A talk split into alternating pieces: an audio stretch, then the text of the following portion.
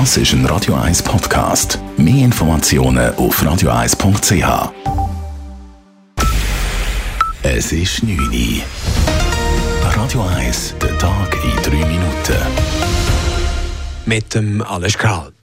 Eine Verkürzung der Quarantäne auf fünf Tage ist für die Covid-Taskforce des Bundes vertretbar. Wirtschaftsverbände und auch viele Kantone fordern eine solche Verkürzung, da sie sonst eine Lahmlegung ihrer Betriebe oder des öffentlichen Lebens befürchten. Der Bundesrat dürfte sich morgen mit dem Thema befassen. Aktuell sind in der Schweiz mindestens 150.000 Menschen in Isolation oder Quarantäne. Taskforce-Präsidentin Tanja Stadler sieht einen gewissen Handlungsspielraum, wie sie heute an der Medienkonferenz des BAG sagte.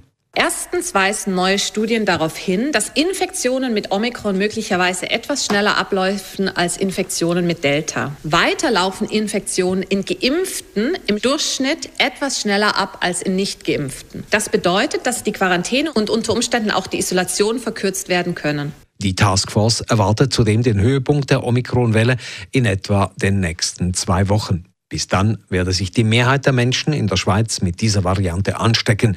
Bis Mitte Februar werde sich dies auch mit den Hospitalisationen bemerkbar machen und mit bis zu 300 neuen Patienten auf den Intensivstationen in einer Woche. Im Kanton Zürich startet im März der erste Weiterbildungskurs für Imame und muslimische Betreuungspersonen. Die achttägige Weiterbildung soll die interkulturelle Gemeinschaft stärken, sagt die Zürcher Regierungspräsidentin Jacqueline Fehr. Der Kurs sei aber keine Voraussetzung dafür, dass etwa Imame aus dem Ausland in den Moscheen in der Schweiz predigen können. Es ist ein freiwilliges Angebot und er ist nicht gekoppelt an die Aufenthaltsbewilligung. Wir haben ja verschiedene Rechtstitel, wo wir können verhindern können, dass Leute, die unerwünscht sind, sich strafrechtlich unkorrekt verhalten, dass die keinen Platz finden bei uns. Damit geht es wirklich um die Stärkung von denen, die mit uns unterwegs sind. Die Nachfrage war sehr groß. Für die 20 verfügbaren Plätze bewarben sich 36 Personen. Ein zweiter Weiterbildungslehrgang findet im kommenden Jahr statt. Verschiedene Verkehrsverbände wehren sich gemeinsam gegen die Tempo-30-Pläne in den Schweizer Städten. So planen etwa Zürich und Winterthur in den kommenden Jahren auf ihren Straßen praktisch flächendeckend Tempo 30. Gemäß dem TCS gefährdet dies die Funktionsweise des ganzen Straßennetzes. Es drohten zudem negative Folgen für den öffentlichen Verkehr und für das städtische Gewerbe. Außerdem verlängerten sich die Einsatzzeiten der Blaulichtorganisationen.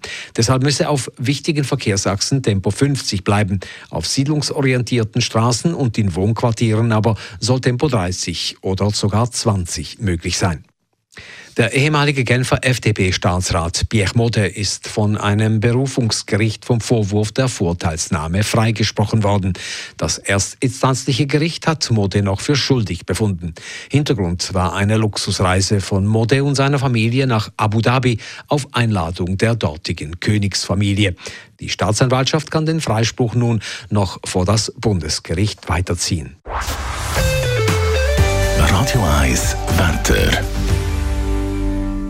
In der Nacht bildet sich Hochnebel. Morgen ist es dann auch trüb, mit der Obergrenze vom Hochnebel bei 1200 Meter. Drüber und nach der Auflösung dann bis am Mittag recht sonniges Wetter. Temperaturen am frühen Morgen um minus 2 Grad, tagsüber dann nicht mehr als plus 1 Grad. Es geht eine leichte Beise. Das war der Tag in 3 Minuten.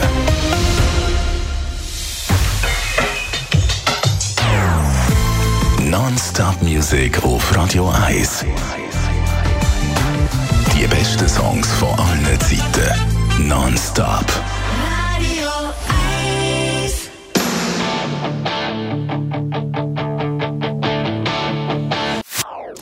Das ist ein Radio 1 Podcast. Mehr Informationen auf radio1.ch.